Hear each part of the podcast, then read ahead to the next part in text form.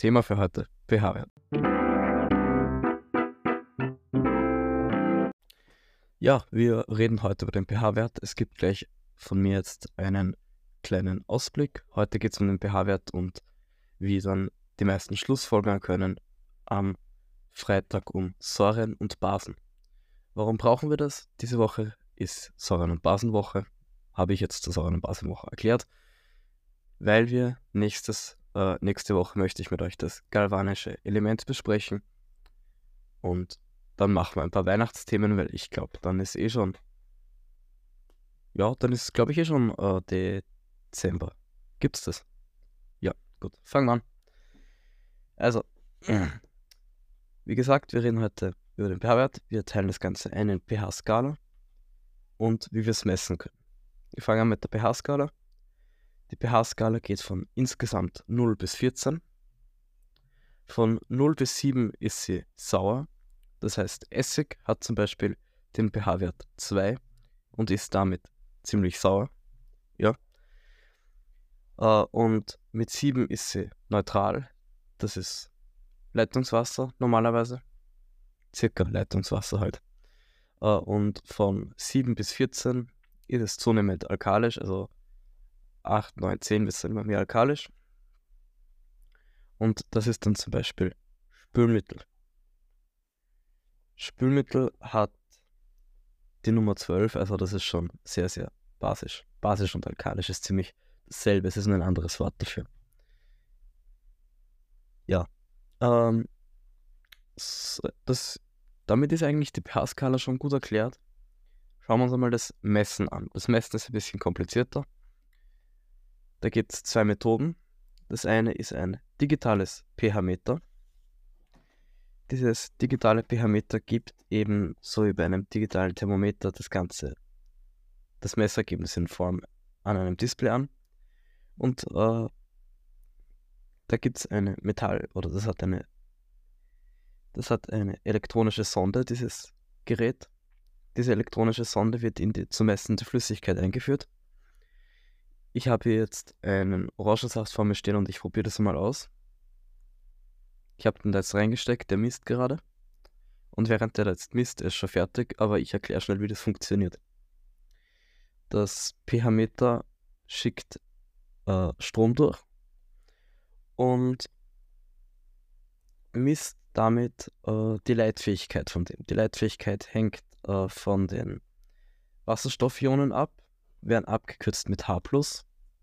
Das Plus steht äh, rechts über dem H, so wie man H Quadrat schreiben würde schreibt man eben H+. Und je mehr Wasserstoffionen dann eben vorhanden sind, desto mehr ist die Lösung sauer und je weniger vorhanden sind, desto mehr ist es basisch. Also je nachdem, wie gut dieses äh, Getränk leitet, ist es sauer oder basisch. So kann man das mal ganz banal runterbrechen und beschreiben. Das ist die eine Variante und dann gibt es noch eine zweite Variante. Die zweite Variante ist der Indikator. Der Indikator kommt in der Natur vor und ist nicht ganz so genau wie, äh, dieser, wie dieses pH-Meter. Äh, Moment, ich verzettel mich da gerade, bevor wir noch über den, auf den Indikator eingehen, möchte ich noch kurz was zum Messergebnis sagen. Beim Orangensaft haben wir 3,22, also ein eine sehr saure Sache mit 3,22. Das wird immer angegeben beim digitalen 3 und dann noch zwei Kommastellen dabei. Und das ist eben der Grund, es ist nicht so genau. Wir sehen es wieder beim Indikator. Der Indikator ist nicht ganz so genau. Der arbeitet nämlich mit Farben. Diese Farben reagieren nämlich auf den pH-Wert und damit ja, verändert sich einfach die Farbe von diesem Stoff. Da gibt es drei, vier verschiedene Indikatoren. Ich äh, nenne jetzt da mal drei Beispiele. Die haben sehr, sehr komplizierte Namen. Also Bromthymolblau. Der kriegt, der, sage mal, ist der bunteste Indikator. Der kriegt nämlich, wenn es sauer ist, die Lösung die Farbe gelb. Wenn sie neutral ist, dann kriegt er die Farbe grün. Und wenn sie basisch ist, dann kriegt er die Farbe blau. Dann gibt es einen, der ist recht farblos. Penot Talyn. ja, wurscht, äh, Indikator. Der ist bei sauer neutral farblos und bei basisch pink. Und dann gibt es noch das Methylorange. Das hat zwei Farben. Bei sauer ist es rot, bei neutral und basisch ist es eben orange. Die werden alle aus der Natur gewonnen. Es gibt nämlich auch, man muss sie nicht nur gewinnen, es gibt auch, ich sag gewinnen, erzeugen. Es gibt auch natürliche, die immer zu Hause oder die gleich vorkommen. Zum Beispiel Blaukraut. Wenn wir Blaukraut kochen und dann Zitronensaft dazugeben, dann verändert sich die Farbe. Und damit verändert sich auch der pH-Wert, weil die Zitrone ist sauer. Damit verändert sich die Farbe und zeigt an, dass er eben sauer ist. Verändert sich dann von blau in, wenn mich jetzt nicht alles täuscht, lila oder rosa, glaube ich. Dann gibt es noch zwei weitere Pflanzen. Das ist die Kornblume und der rote Katschmon. Dafür ist nämlich auch die Farbe verantwortlich, also die, der, der pH-Wert verantwortlich. Die Kornblume ist leicht basisch und darum ist sie blau und der Katschmon ist rot.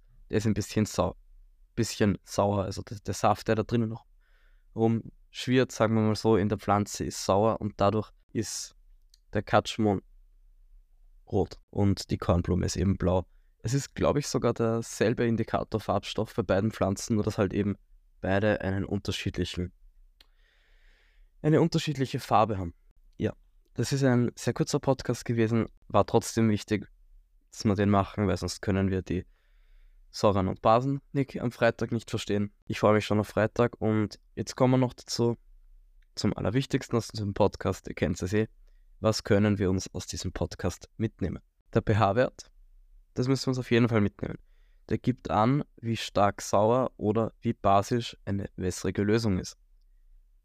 Der pH-Wert hat eine Skala und die geht von 0 bis 14. Saure Lösung kleiner als 7, neutrale Lösung gleich 7, basische Lösung größer als 7. Und den pH-Wert misst man mittels äh, pH-Meters oder Indikatoren. Und zum Messen von Indikatoren, das muss ich noch loswerden, gibt es das pH-Papier und das verfärbt sich dann eben rot, wenn es ganz sauer ist mit 0 und tiefblau, basisch, wenn es 14 hat. Und neutral hat es dann die Farbe gelb. Das war's war eine sehr kurze Folge heute, bevor wir noch, also bevor wir aufhören, wir haben noch kurz Zeit. Ich habe heute in der heute in die Analytics geschaut von meinem Podcast und ich habe gesehen, ich habe irrsinnig viel Hörer aus äh, Ashburn. Es, ich glaube, das sind 14 Prozent. Das würde mich echt einmal interessieren. Gibt es da eine deutsche Community in Ashburn oder wer hört mich da an? Also, wenn ihr das hört, dann schreibt es mir gerne mal in die Kommentare. Stellt es euch kurz vor. Und wenn es euch dann, äh, wenn euch, oder schickt, schickt mir eine Sprachnachricht und ich baue den in meinem nächsten Podcast ein, weil das würde mich sehr, sehr interessieren. Gut, folgt diesem Podcast, bewertet uns mit 5 Sterne. Servus.